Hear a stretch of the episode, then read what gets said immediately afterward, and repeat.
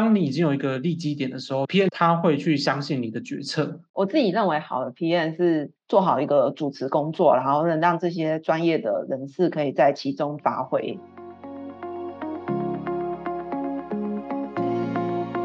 欢迎收听 No Show Cards，没有快捷键。这是一个由 AAPD as a Product Designer 所制作的 Pockets 节目。我们相信，职涯和人生没有快捷键，只有不断的尝试与探索，才能真正找到自己的天赋与热情。如果你是第一次来到这个节目，我是主持人 Simon，目前居住在澳洲雪梨，并担任产品设计师。之前在日本东京的外商科技公司工作。在这个节目中呢，我会分享许多数位产品设计、职涯发展、海外工作生活和个人成长相关的主题。而在这一期的节目当中，我们会把焦点放在产品设计领域和职场中会遇到的真实情境与挑战，透过邀请不同背景与经验的来宾们，来进行一场深度的交流与对话，让多元的观点和想法进行有趣的碰撞，并且和听众们一起探索产品设计职涯的可能性与下一步。如果你正在学习产品设计，关注自我成长，还有职涯发展。欢迎追踪我们的 Podcast 节目，这样就不会错过许多精彩的内容喽。那我们就马上开始吧。相信在产品领域工作的设计师们，其实都会有和 PM 合作的经验。但是由于设计师还有 PM 这两个角色在职能还有在产品专注的面向，其实有点不同。那思考的角度当然也就会非常的不一样。那也因为这样思考角度不一样，所以往往在沟通或者是合作上会需要一点时间来适应、了解彼此的工作内容，来建构出一个更好的合作关系。但是要做一个好产品，其实团队的这个密切合作是一个非常重要。而且可以让产品成功的关键因素，所以我们希望透过这一集的节目来深入聊一聊设计师还有 PM 产品经理合作之间的一些大小事。那设计和产品管理之间该怎么样去找出一个平衡，并且一起去打造一个理想的产品？所以这一集的节目呢，我们邀请到了两位来宾 Ginger 跟 Jacob 一起来聊聊他们的经验。欢迎两位。Hello，Hello。好，那首先就请 Ginger 跟 Jacob 来做一个简单的自我介绍，然后让我们的听众更了解你的背景。好，大家好，我叫做君卷，那我的中文名叫做陈怡君，就是大家耳熟能详的好朋友陈怡君。对，那现在的话呢，就是我之前是担任设计师，后来自己出来开业，但是因为开业以后，那我们的业务量就逐渐变多，所以我就是慢慢的往这个 PM 的方向来做一个转制，中间也经过了一些阵痛期，所以很期待与这边跟大家做个分享。好，大家好，我是 Jacob，然后我目前是任职于 Shopline 的开店平台的 Senior US Designer，然后其实过往的经验就是有在企业啊、新创啊、传产啊、设计工作室，就是做不同的职位，然后慢慢到现在是 Senior 设计师，然后在这个过程当中，其实我没有把自己去定位是纯 UX 或者是纯 GUI 设计师，而是就是把这个技能数点满，然后向下延伸这样子。嗯，好，那我们等下就可以来更细的聊一下，就是两位在工作中，不管你的角色是 PM 或设计师，那对于这个产品管理还有设计的一个经验这样子。那首先我们就直接切入正题了，就是呃，您觉得就是所谓的产品管理或者所谓专案管理到底是什么？为什么我们会需要这样的所谓工具或者是方法论？就是而不是说我们就直接跳下去就开始做设计？我这边的话，最主要比较偏向就是专案管理。那当然我们的。做法的话呢，就是说，为什么设计里面它是需要专案管理这个东西？是因为，嗯，我们的流程是我们会承接客户的需求，然后呢，再把它去一步一步的对齐，以后呢，再把它转换到设计稿之后，交给工程来做一个这样的执行。这个从头到尾，就是比如说要让客户去怎么清楚的表达，然后到。设计可以理解到实做，然后到工程的部分的话呢，就会有作为一个 PM 的这个角色出来，然后来去确保这些东西在时间上是可以去 on time 的来去做一个完成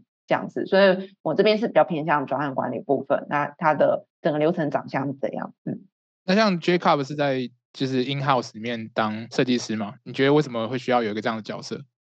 应该说，如果把产品管理跟专案管理，就是讲的白话一点的话，如果把产品比喻成一个人，然后我们今天是要把这个人捏造成什么样子？比如说玩一个呃虚拟都市或者是一个游戏，刚进去的时候，你就要去拼凑说，哎，你的角色的呃整个形状啊、肤色、发型是什么？但专案管理，我觉得会比较倾向是做那个人某一个部分的器官，就是它比较像是一个慢慢搭建，然后甚至是你是专注于就是呃接到某个需求，然后在这个当下把这个需求做好的这个过程。可是产品管理你就是会比较像刚才君姐讲，比较全面性，然后甚至是要去看它比较远程的发展性这样子。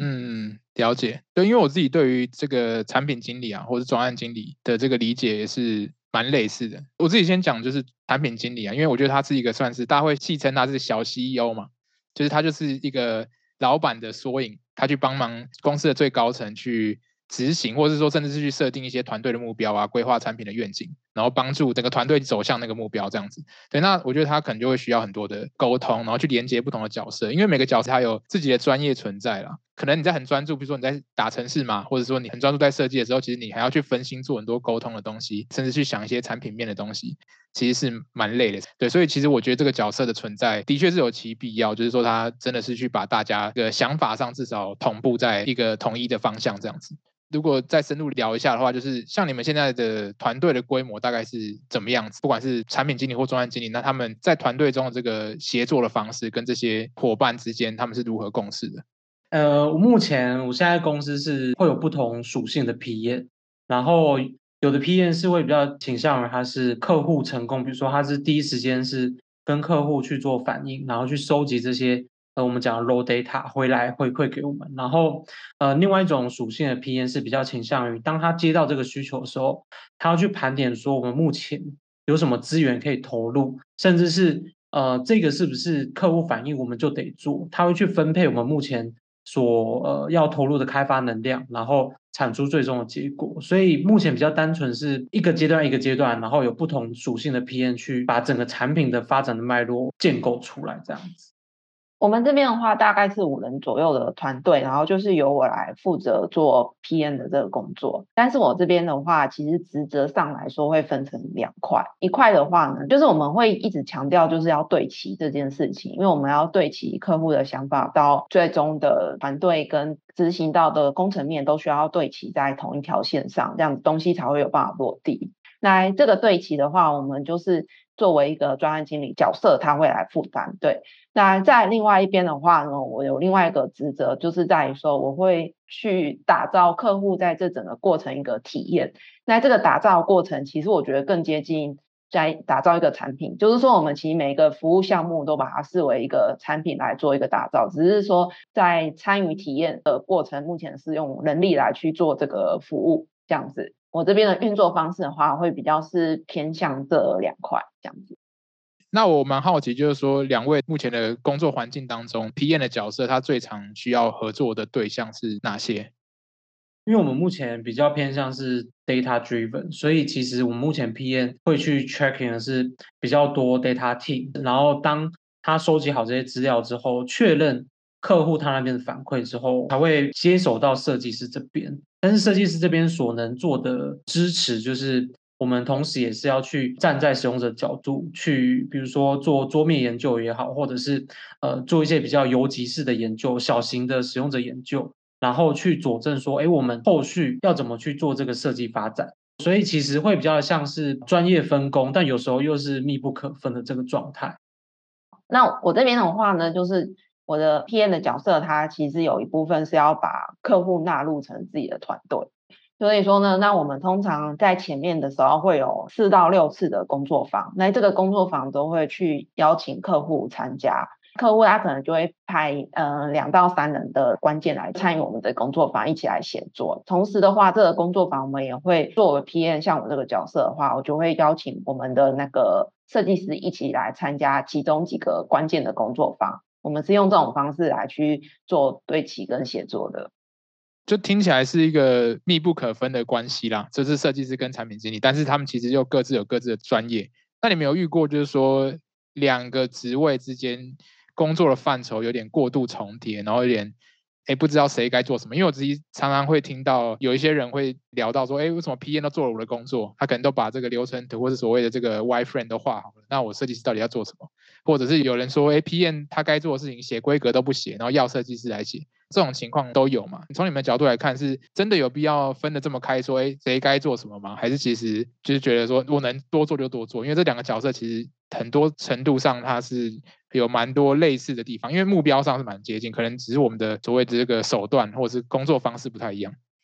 我这边可以回答，我们基本上在这边的话呢，就是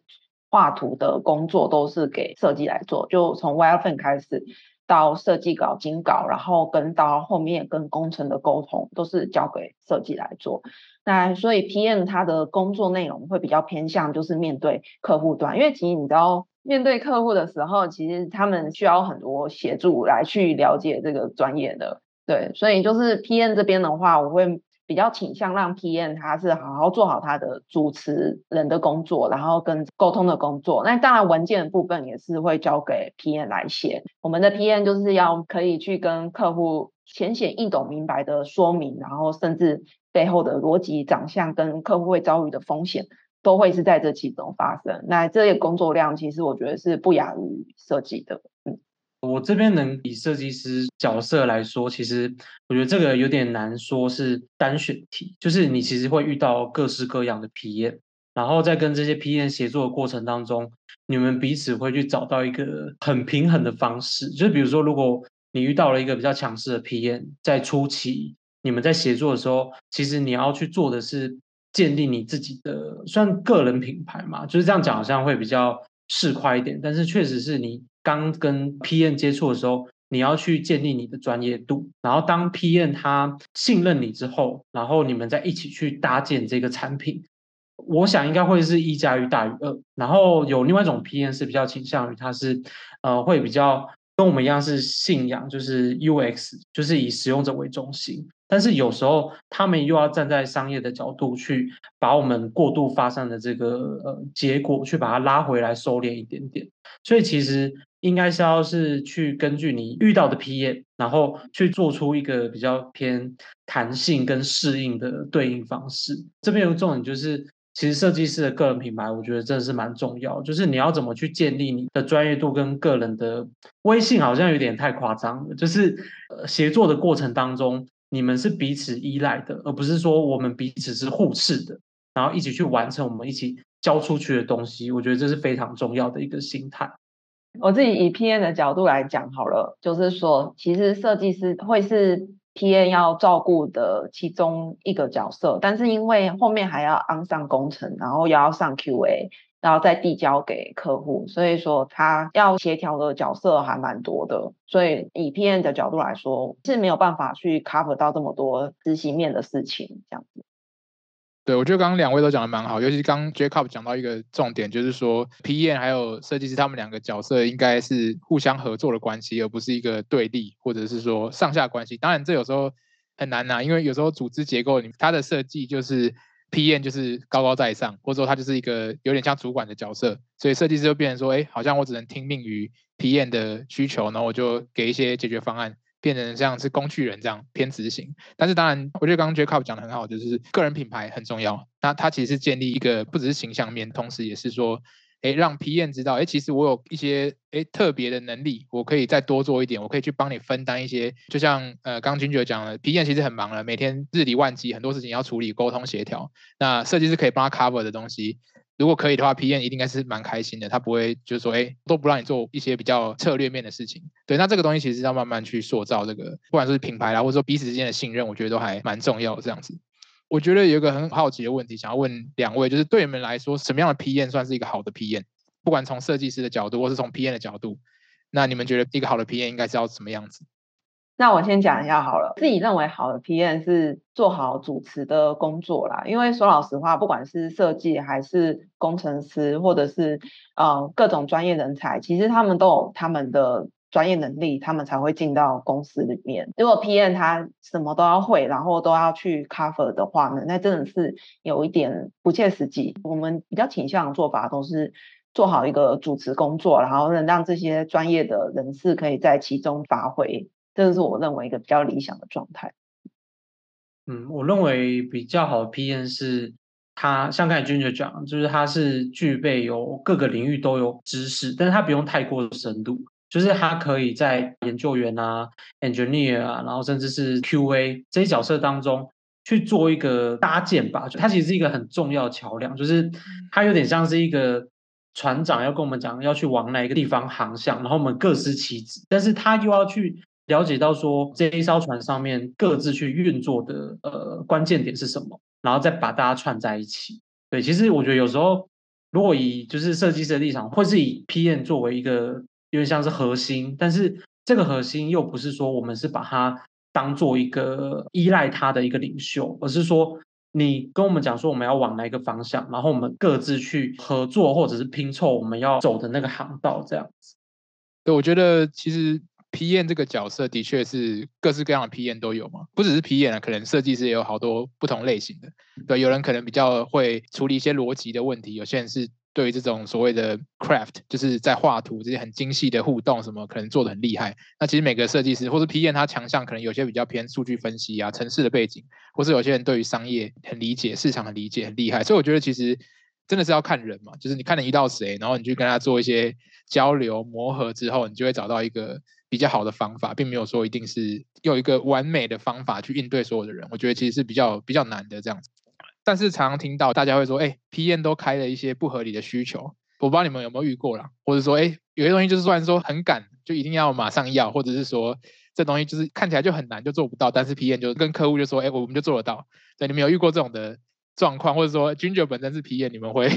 给你的这个合作伙伴有这样的陨石型开发？陨石开发吗？对，突然天外飞来一颗陨石，想说，哎，为什么突然插队插进来这样子？之前遇到这样的状况的时候啊。有时候是，比如说公司的高层决议要这样做，你也不得不做。然后这时候就会看 PM，有时候会当那个黑脸的角色，就是设计师跟 engineer 就会哇哇叫嘛，就是说，哎，这怎么可能？然后这样做出来。但是如果是以设计师的话，简单说是真的是比较血汗、比较努啦。其实包含 engineer 也是，我觉得是在这个，比如说无论是求学或者是工作过程当中，其实已经某方面锻炼出设计师的这个心智，就是好，那我就是跟你硬尬到底这样子。可是有时候真的要去评估说，我们真正把设计交出去的时候。后面 engineer 他到底可不可以实现？因为大部分的时候遇到的状况是，那背后盘根错节的系统太复杂了，甚至是那个 code 是很脏的。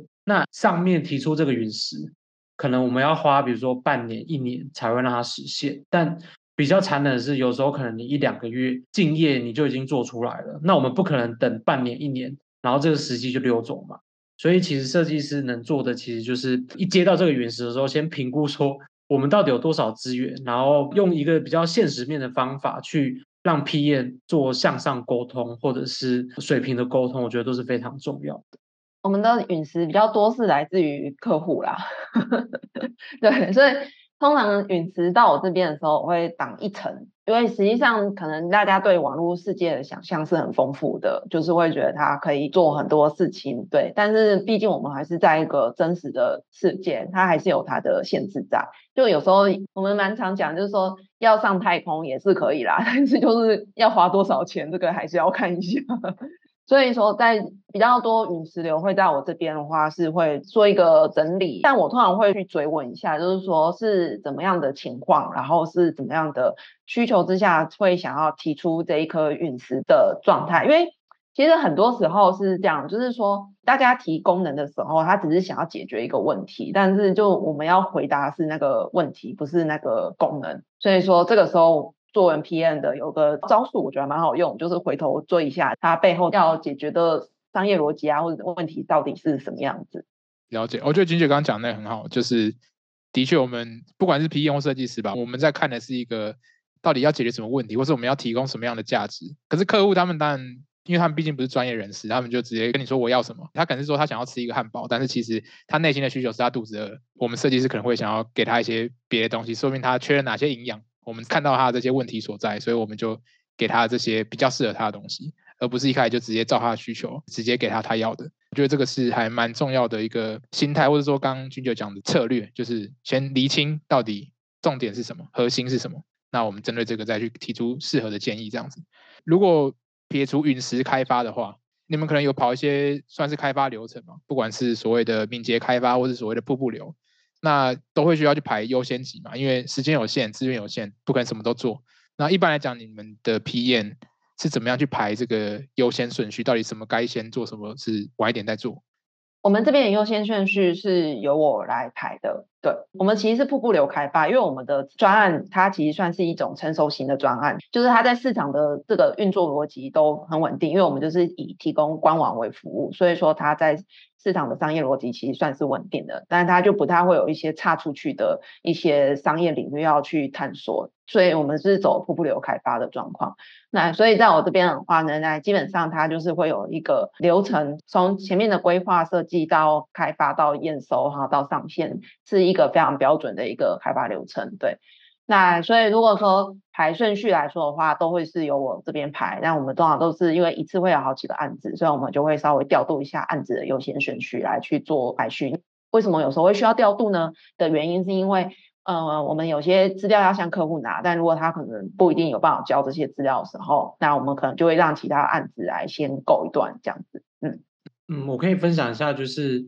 瀑布跟敏捷其实蛮不一样的，就是瀑布就是会比较倾向于可以让，比如说 PM、Researcher、Designer 去做比较多的探索，然后它会是比较倾向于是我们未来可以提出什么，比如说杀手级的应用啊，或者是跟竞品做出差异的时候，我们可以以瀑布的方式慢慢去建构。像刚才君姐讲，就是瀑布的优势在哪，然后敏捷式的话，其实会比较倾向于它。同时要看向前方的时候，要看一下你左右两边的竞争对手啊，或者是目前市场的反应，然后适时的做出调整。就是可能我们最终的目标是要一个西装笔挺的绅士好了，但是敏捷是有时候是不小心就会先冲出去的是只穿着一条内裤的裸男这样子，所以其实。我觉得敏捷式的优点是在于说它能快速产出，但是如果说在这个跑步的过程当中，我们快速产出的前方是有一个非常具体的目标，那真的是非常恭喜，就是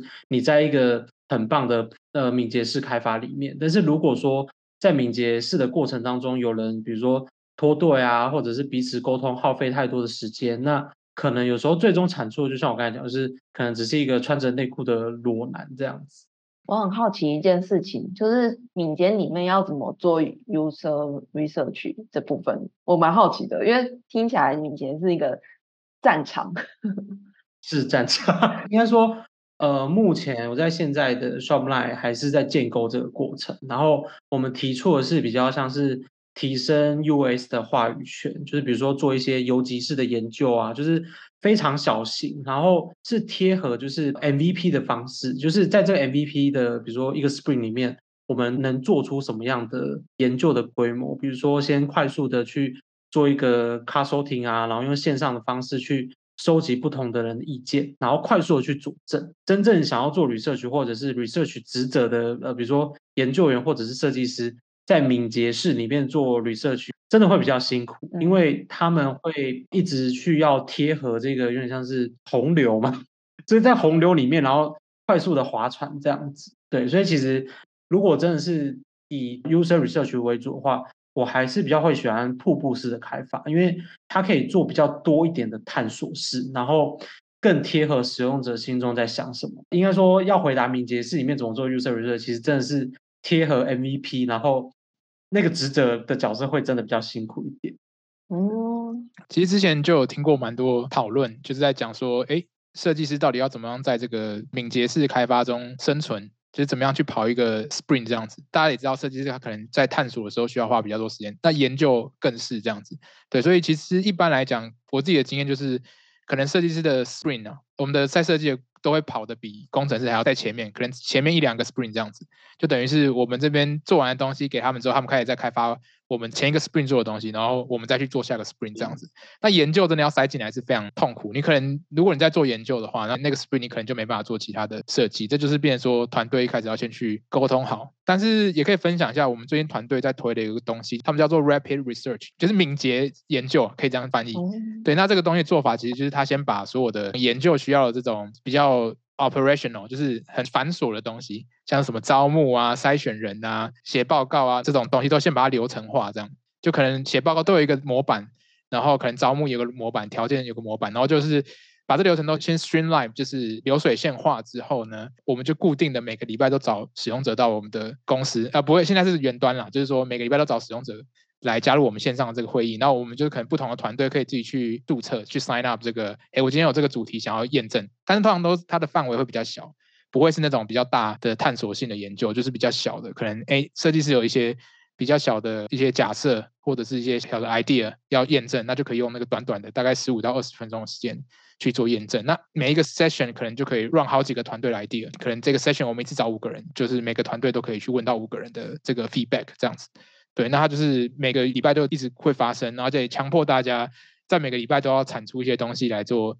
使用者测试。当然，这个是跟那种比较大型的研究是算是平行水平在跑的了，就不是说这个要取代那个。而是说，在一个大的研究这种探索式研究的基础下，我们再多做一个敏捷式的研究，可以去快速的迭代、验证一些小的这种 idea，这样子。对我觉得这就蛮好的。不过这就当然公司要有资源，或者说有人可以来做这件事情。对。但我觉得这是一个聪明方法。我想问一下 Simon，就是比如说你们在跑这个过程当中。招募很重要嘛，就是你们要怎么去达到那个客群，然后你们招募的方式是会是比如说撒出去呢，还是说你们其实已经有一个既定的养的一个铺这样子？嗯，我觉得问的很好，有两个，就是我们自己有个自己的破，就里面就是可能是我们现有的使用者，一些算是我们在讲这种粉丝吧，或是狂热分子，就很喜欢我们产品的这种，这是一种。那当然看状况，有时候是要上一个新产品的话，你可能会先找粉丝，因为他们对产品已经够熟悉。我觉得我们会会一半一半啦。就是因为我们想要不同的观点嘛，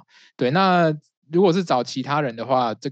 我们用很多第三方的招募的工具，然后他们可以设定一些条件。像我们公司做全球的市场嘛，所以你可能要打某个市场，你可以直接招募那个市场或讲那个语言的人，所有这些条件都可以做设定，这样那些人就会出现了，然后你就约好时间，你就跟他做访谈这样子。其实你花钱呐就可以搞定很多流程面的东西，对我觉得是这样。啊，那回过头来聊一下，就是。因为我们刚好提到跟 PM 合作很密切嘛，不管是设计师或其他角色，那你们有没有遇到一些跟 PM 合作上的痛点或挑战？我其实是有曾经两个身份，因为我当过设计，然后又跟 PM 合作。但我可以比较贡献的，就是我跟设计还有后续的工程的一些啊合作上的卡点是怎么解决的这样子。实际上一开始我们的做法是这样的，就是说我都是由 PM 来去接待客户，然后呢再来由 PM 来去做一个转达客户的意见。所以就等于可以把它想象成客户 PM 设计，PM 就是在中间，然后设计并没有在前期的时候来去参与这个。客户的会议，对，那我后来发现这件事情是造成我们很多冲突的一个原因，对，因为设计会想的比较细，因为他接下来要落地给工程，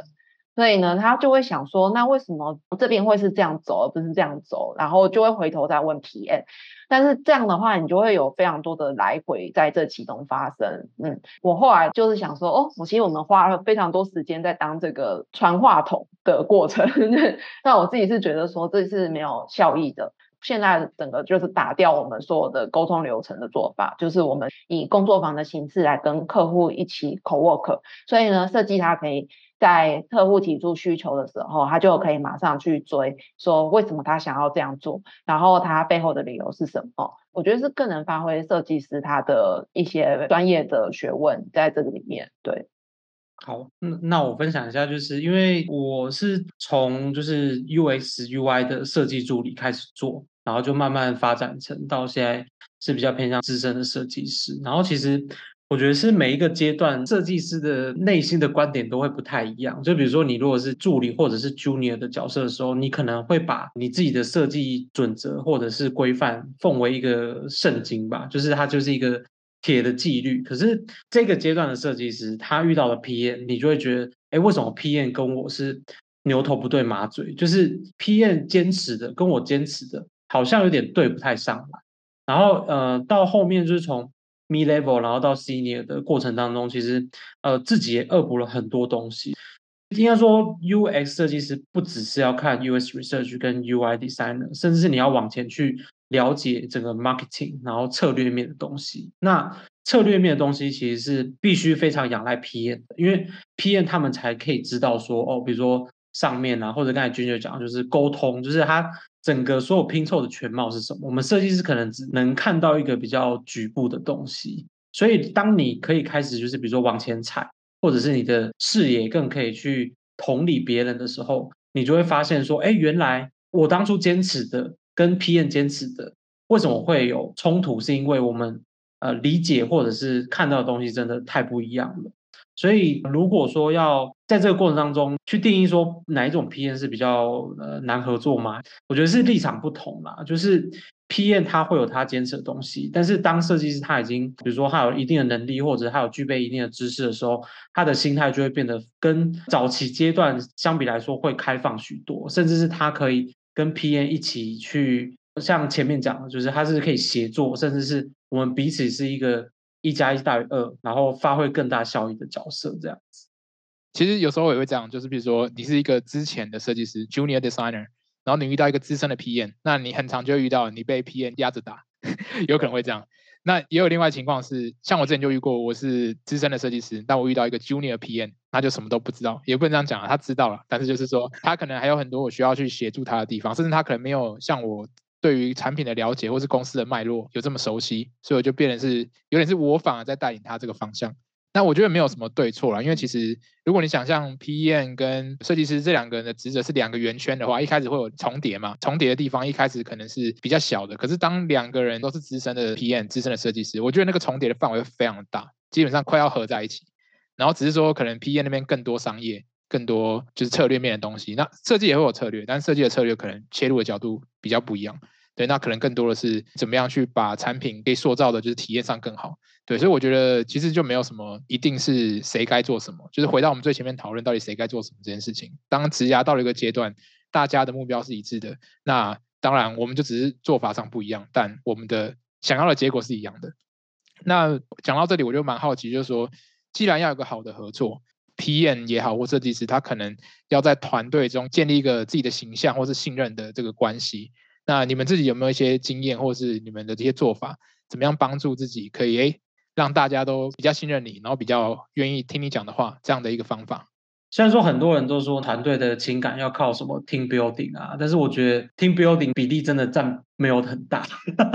就是你实际上遇到工作的事情的时候，大家还是会以你的专业程度去做评比嘛。就是你平常就是比如说在 team building 的时候玩的多开心，但是你当工作上一有分歧啊，或者是如果讲比较呃更严重的程度是冲突的时候，其实以设计师角度是。呃，你必须真的要具备说你自己在做什么样的设计，然后你的设计是来自什么样的基础。比如说你已经有 user 的 data，然后这些使用者的资料就可以去佐证说你的设计的方向是正确的，以及你提供的这个解法可以真正去解决，比如说客户的痛点也好，或者是使用者的痛点。那当你已经有一个利基点的时候，PM 就不会把你当做像是一个比较天马行空，甚至是有一点。艺术家性格的设计师，他反而就是会去讲依赖，好像会有点太矫情，而是说他会去相信你的决策。当然，这一开始确实会需要仰赖设计师本身要恶补很多很多东西。所以，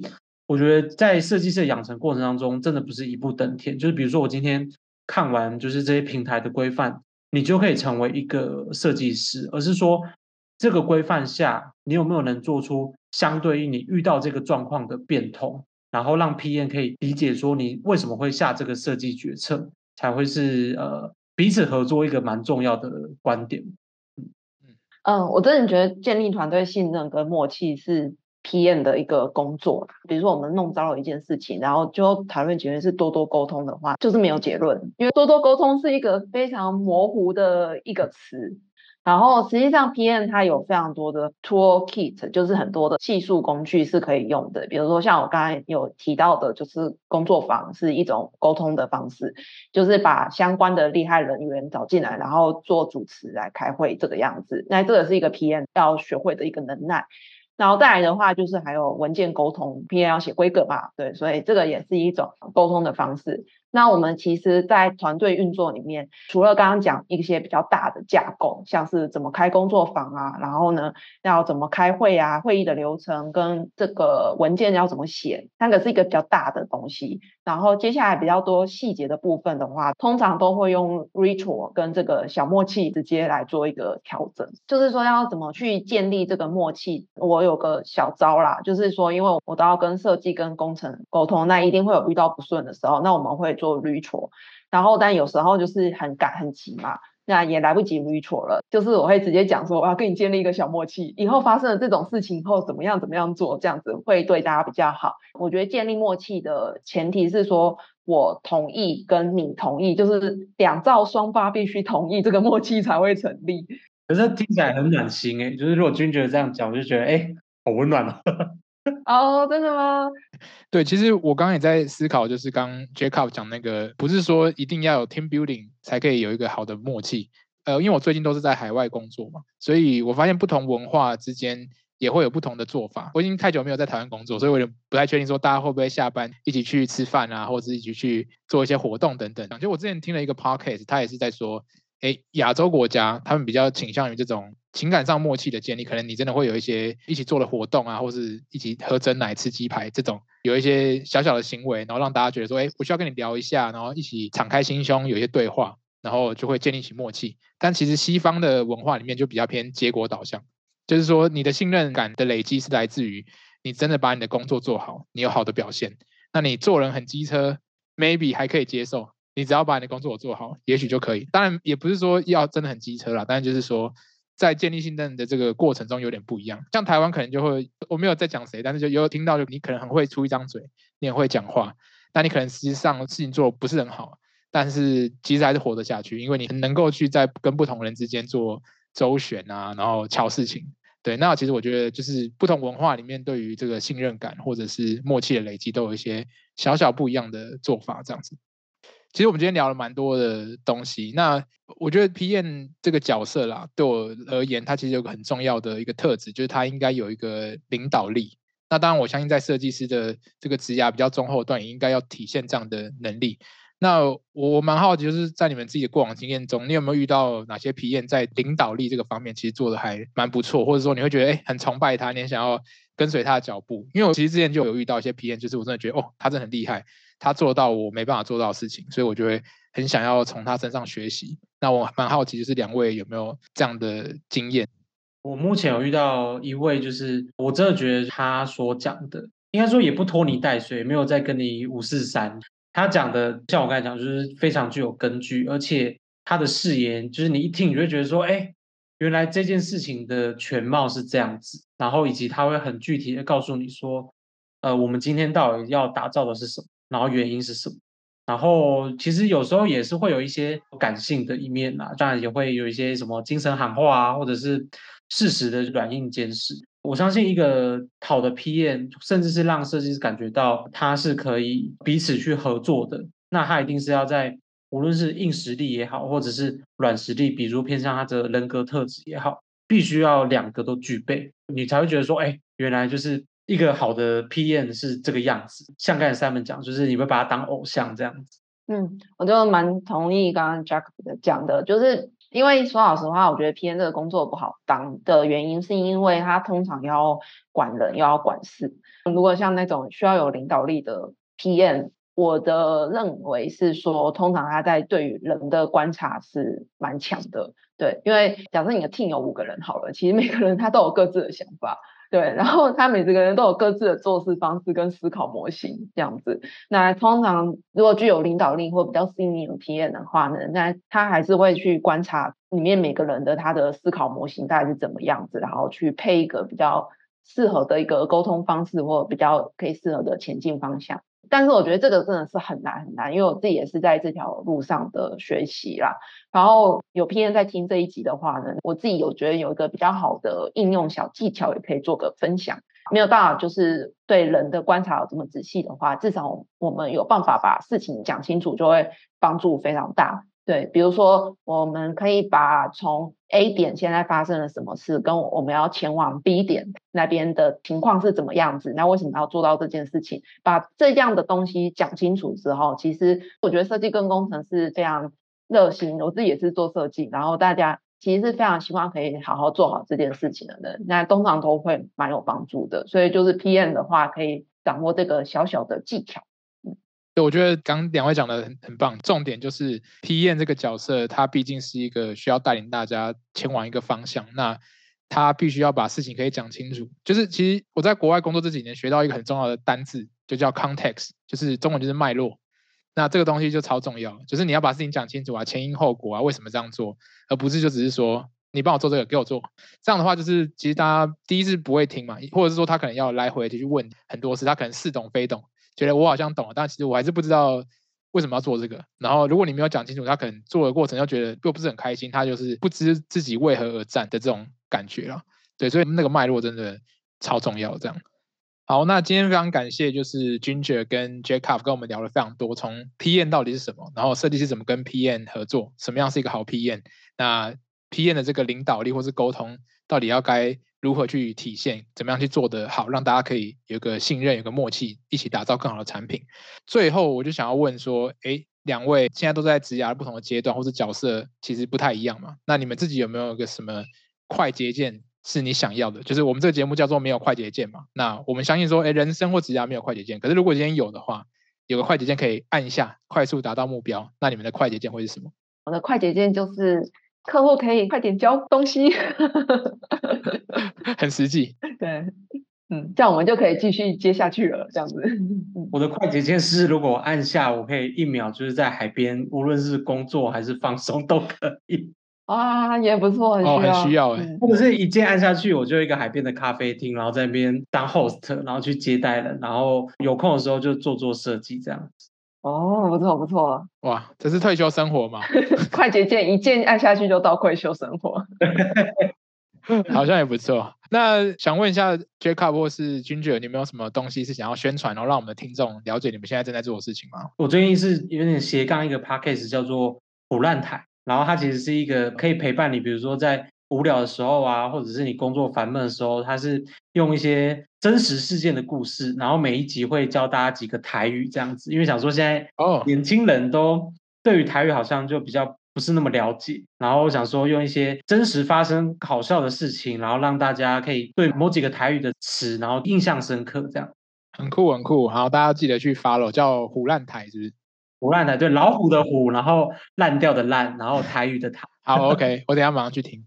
好，谢谢。好，这边的话呢，就是来宣传我们家的服务。那我们是野江设计，然后我们的 slogan 是在说，在数位世界打造您事业的家。可以去看我们的五星好评，他都会讲说跟我们合作都很快乐啊，然后呢，顺畅的流程体验，因为我们真的花非常多的心思来去调整客户跟我们合作的。方式，然后让客户可以在打造网站，因为大家如果有经历过网站的制作或是相关软体制作，都会知道这要牵涉的面向是非常多元的。虽然说需要客户的一些参与，但专业的事情就交给我们来做，然后让客户可以在其中感受到一个好的合作体验，是我们主要想要分享给大家的事情。好，那我的工作室就是叫野江设计，对，那就是野江花的野江，所以说欢迎大家可以来我们的官网看看。好，那我也会把就是呃，Ginger 跟 Jacob 他们的正在做的事情，把他们资讯放在我们节目下面的描述栏，所以大家如果有兴趣的话，也可以去关注一下他们的，不管是服务啊，或者是说呃 p o c k e t 节目这样子。这一集非常感谢 Jacob 跟 Ginger，然后也非常感谢大家收听这一集的节目，希望我们今天讨论的主题对你有所帮助。那如果你喜欢我们聊天的主题啊，欢迎追踪我们的节目，然后到 Apple Podcast 留下你的评价，或者你用 Spotify 可以给我们星星这样子。我这边也工商一下，如果你对学习产品设计有兴趣的话，其实呃，我和我的团队 AAPD 也制作一个产品设计实战的课程，然后现在已经有差不多五千多个同学参与了，所以这个课程里面你就可以学到说你怎么样从零到一开始去建构一个就是产品开发的流程，然后学习最红的这个设计工具 Figma。对，那你这样的话，蛮有机会可以转职成为产品设计师。那其实我们的学员也蛮多，也成功转职的这样。那我会把这个课程的资讯留在下方的资讯栏，所以如果你有兴趣的话，可以点到课程的链接去了解看看。那如果你对于这个节目主题啊，或是聊天内容有什么建议的话，也可以留言让我们知道。那也欢迎来投稿，就是我会把我们的信箱留在下面，所以投稿你感兴趣的主题，说不定新的一季就会有机会可以聊到。好那我们这一集就聊到这边喽我们下一集再见拜拜。拜拜。拜拜。